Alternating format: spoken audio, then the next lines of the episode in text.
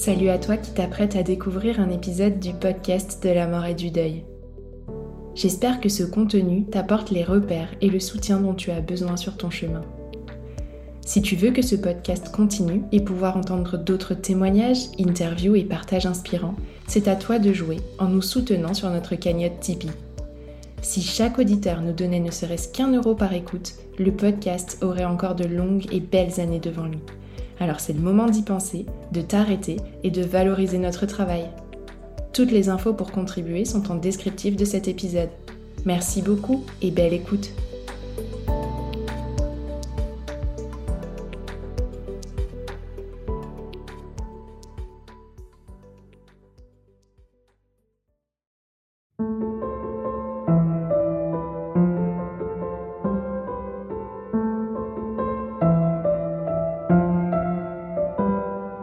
Bonjour à tous et bienvenue sur le podcast de la mort.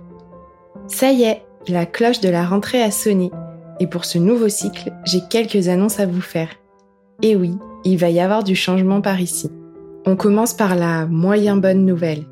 Les épisodes de témoignages au format long, tels que vous les connaissez jusqu'ici, vont continuer. Mais, et oui, il y a forcément un mais, je passerai un peu moins de temps à les monter. Je sais que vous êtes sensible aux petites musiques au bon moment, aux transitions ou à la qualité de l'élocution de mon invité. Et moi aussi. Mais tout ce travail réclame du temps. Beaucoup de temps. Trop de temps. Je vais donc abandonner un peu de mon perfectionnisme en chemin et j'espère que ça ne vous empêchera pas d'apprécier les prochains partages. En revanche, bonne nouvelle, je continue les mini-séries. Nous aurons donc toujours rendez-vous les mercredis vous découvrirez, tout au long de l'année, des épisodes courts dédiés à un thème en lien avec la mort et le deuil. Et rien de mieux pour illustrer cette nouveauté que de lancer la première. Alors, c'est parti Si tu me suis, tu sais que l'année dernière, je me suis formée auprès de professionnels des soins palliatifs et de l'accompagnement du deuil. Au cours de cette formation, Plusieurs thèmes m'ont particulièrement marqué. L'un d'entre eux était les deuils non reconnus. Alors ce mois-ci, je vous emmène à la découverte de l'un d'entre eux. Chaque semaine, vous pourrez écouter le récit d'une personne ayant traversé la douloureuse épreuve de l'IVG, l'interruption volontaire de grossesse. Hop hop hop, pas de débat d'opinion par ici. On ouvre simplement son cœur au vécu de chacun ou on passe gentiment son chemin. Alors oui, l'IVG a toute sa place sur le podcast. Bon nombre de témoignages, souvent partagés dans l'intimité ou au détour de discrètes confidences, nous invitent à réaliser qu'après une IVG, aussi volontaire soit-elle, il y a bien souvent deuil. Un deuil vécu par la femme, dans son corps, certes, mais dans son cœur aussi. Un deuil parfois vécu dans une solitude ultime, et d'autres fois partagé avec un partenaire. Et comme toujours, chaque histoire est singulière. C'est donc à toutes ces histoires, à travers quelques-unes d'entre elles, que nous allons nous ouvrir ce mois-ci. Et avant de commencer, je tiens à dire un immense merci à mes invités pour avoir osé en parler.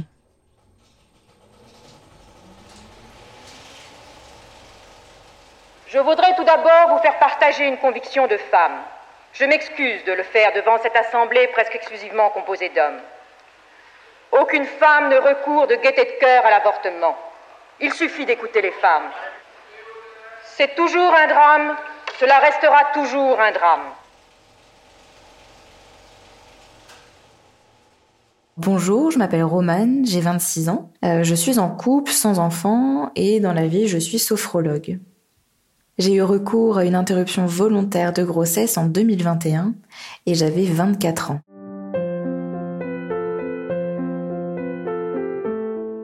À l'époque, je me formais à la sophrologie. J'y vais chez mes parents depuis la fin de mes études de psycho et j'étais pas du tout stable financièrement parlant. Pour contextualiser un peu, j'avais renoué avec un amour de jeunesse. On s'était revu quelques fois, mais c'était pas une histoire sérieuse. Ça a duré quelques semaines à peu près et on a coupé les ponts un peu du jour au lendemain. À l'époque, j'avais pas d'autre contraception que le préservatif, qu'on avait bien sûr mis cette fois-là, euh, mais qui s'est révélé être défaillant euh, quelques semaines plus tard. J'ai pas eu de doute tout de suite en fait, euh, puisque j'avais des menstruations assez irrégulières à cette période. Donc le fait d'avoir un peu de retard m'a pas vraiment inquiété au départ. Sur l'instant, j'avais pas tant repéré de changement, mais en fait avec le recul, j'avais déjà commencé à prendre un peu de poids, j'avais de fortes douleurs dans la poitrine, J'étais beaucoup plus fatiguée que d'habitude, plus essoufflée aussi, mais je remettais un petit peu tout ça sur le dos de mon syndrome prémenstruel. Jusqu'au jour où je me suis dit que j'allais faire un test de grossesse, dans le but de me rassurer et d'écarter cette hypothèse environ un mois après. Et là, c'était la douche froide, parce que j'ai vu le résultat positif s'afficher en fait quasiment instantanément. Euh, je me rappelle encore de ces palpitations dans ma poitrine. J'étais en incapacité totale de, parler, de bouger, de réagir. Euh, j'étais vraiment sous le choc et même dans le déni aussi, je pense. Et là, c'est mon monde qui s'est vraiment écroulé parce que depuis mon plus jeune âge, euh, je, sais que je veux des enfants. C'est vraiment mon rêve en fait de fonder ma famille. Et je savais pertinemment que là, j'allais devoir y renoncer parce que c'était juste impossible d'accueillir un enfant dans ces conditions. J'ai pris la soirée pour digérer un peu la nouvelle euh, j'en ai parlé uniquement à ma famille et j'ai pris la décision de ne rien dire à la personne que j'avais fréquentée puisqu'on n'avait plus aucun contact et que je savais pertinemment qu'il m'aurait pas soutenu. Euh. Une fois la nouvelle un peu digérée, j'ai essayé de prendre le plus de recul possible sur euh, sur l'embryon. J'ai essayé de me dire que c'était qu'une toute petite cellule, un, amas de cellules, que je devais pas m'y attacher, euh, mais inconsciemment, en fait, je posais ma main sur mon ventre. Euh, je me surprenais à lui parler très souvent. Je lui écrivais beaucoup aussi pour extérioriser un petit peu mes ressentis. Et c'est vrai que je me trouvais bête et je ressentais énormément de culpabilité. La décision donc d'avoir recours à une IVG, elle a été évidente parce que je pouvais pas accueillir un, enfant dans ces conditions et je pense que j'étais pas du tout prête. Et malgré ça, je ressentais quand même beaucoup, mais beaucoup de culpabilité. Je m'en voulais énormément. J'ai commencé par prendre rendez-vous avec mon médecin traitant, qui m'a dit d'entrée de jeu que ça allait être très compliqué de trouver quelqu'un qui accepterait hein, de pratiquer une IVG. Et effectivement, j'ai appelé euh, plusieurs sages-femmes de ma ville sans réponse. Donc j'ai dû prendre rendez-vous avec une sage-femme d'une euh, d'une ville voisine hein, qu'on m'avait recommandée. Et il s'est passé six jours entre euh, l'appel et le rendez-vous. Euh, six jours qui m'ont paru être une éternité, où j'ai beaucoup douté, où j'ai continué de beaucoup m'en vouloir, même si je savais que c'était la meilleure décision que je puisse prendre à ce moment-là. Six jours où j'ai pensé à tous les scénarios, où j'imaginais quelle maman j'aurais pu être. C'était très compliqué, mais j'ai eu la chance, voilà, d'être euh, d'être entourée par ma famille euh, durant ce moment. Le jour du rendez-vous, j'étais évidemment très angoissée, très triste aussi. Je me rappelle que je me retenais de pleurer sur le trajet, dans la salle d'attente. La sage-femme qu'on m'a recommandée était horrible, très hautaine. Elle m'a fait culpabiliser tout au long de l'entretien, jusqu'au moment de l'échographie en fait. Et d'ailleurs, elle m'a jamais demandé mon consentement. Elle m'a pas expliqué ce qui allait se passer et elle avait mis l'écran en fait de l'échographe en évidence pour que je puisse euh, ben, tout voir. Hein. À un moment donné, je l'ai entendu dire bah y a rien, vous êtes pas enceinte. Alors que je venais de lui dire que j'étais à plus de 8000 bêta HCG au moment de ma prise de sang. À ce moment précis, elle a compris qu'il y avait un problème donc avec ma grossesse. Mais elle était toujours aussi euh, brutale, toujours aussi euh, désagréable. Elle m'a laissé 20 minutes euh, toute seule pour aller chercher un autre gynéco qui a confirmé donc le diagnostic d'une grossesse extra-utérine. Donc, bah, au lieu d'être dans mon utérus, l'embryon, il était dans ma trompe droite. Et là, en fait, je l'ai entendu dire à ce gynéco, ben c'est pas grave, de toute façon, elle en voulait pas.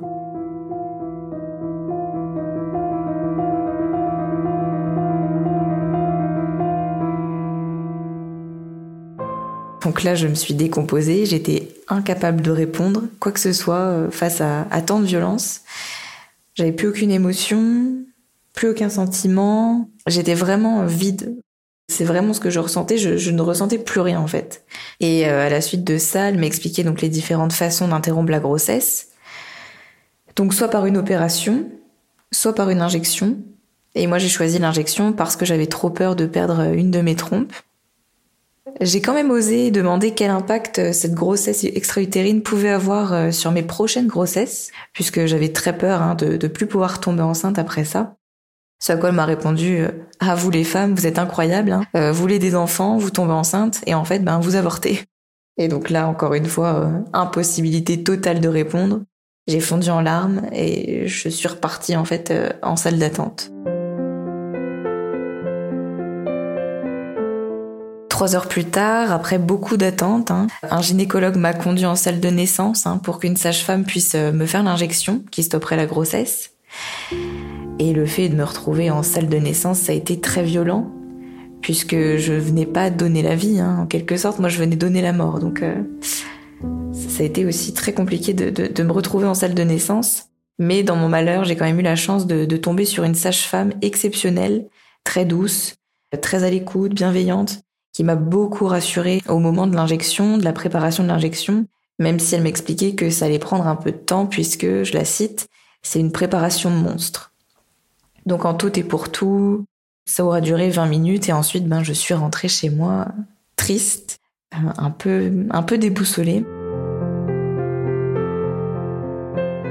Je regrette absolument pas la décision que j'ai prise, mais il m'a fallu quelques mois pour l'accepter donc oui, je peux clairement dire que j'ai vécu un deuil euh, suite à cette IVG. J'ai dû faire le deuil donc de cette première grossesse, le deuil aussi de mon rêve d'être euh, maman, le deuil de, bah, de cet être que je rencontrerai jamais, mais qui en quelque sorte bah, existait pour moi. Je me suis offert une médaille avec la date du jour où j'ai appris ma grossesse dessus. J'ai aussi gardé une petite boîte avec mon test à l'intérieur, les échographies de ce jour-là. Et c'est quelque chose en fait qui me rassure.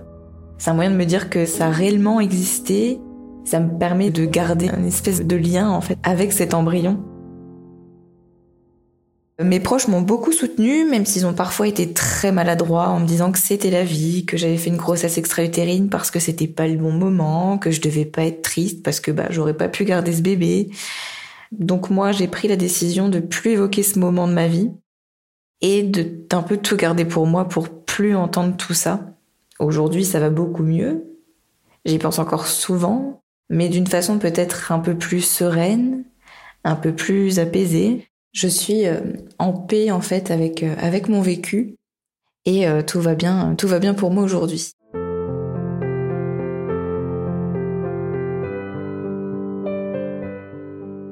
Et si j'avais quelque chose à dire aux personnes qui traversent cette épreuve, ce serait écoutez-vous Prenez le temps dont vous avez besoin pour vous en remettre. Parlez-en si vous avez besoin d'en parler. Et surtout, c'est votre corps et votre choix.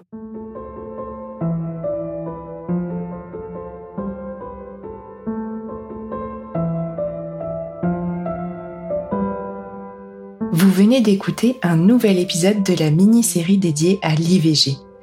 J'espère que ce témoignage vous aura touché et aura su ouvrir vos cœurs au-delà des clichés. Pour soutenir le podcast de la mort, n'hésitez pas à laisser 5 étoiles sur les plateformes Apple Podcast et Spotify. Vous pouvez aussi me rejoindre sur les réseaux sociaux, Instagram principalement, mais aussi Facebook et TikTok, et ainsi interagir avec moi ou partager les publications pour faire rayonner le podcast. Enfin, si vous le pouvez, n'hésitez pas à me faire un don sur la page Soutenir le podcast de mon site internet www.lepodcastdelamort.fr et ainsi m'aider à financer le matériel, les abonnements d'hébergement et le temps dédié à la réalisation de tout ce contenu. Merci et à la semaine prochaine pour un nouveau partage.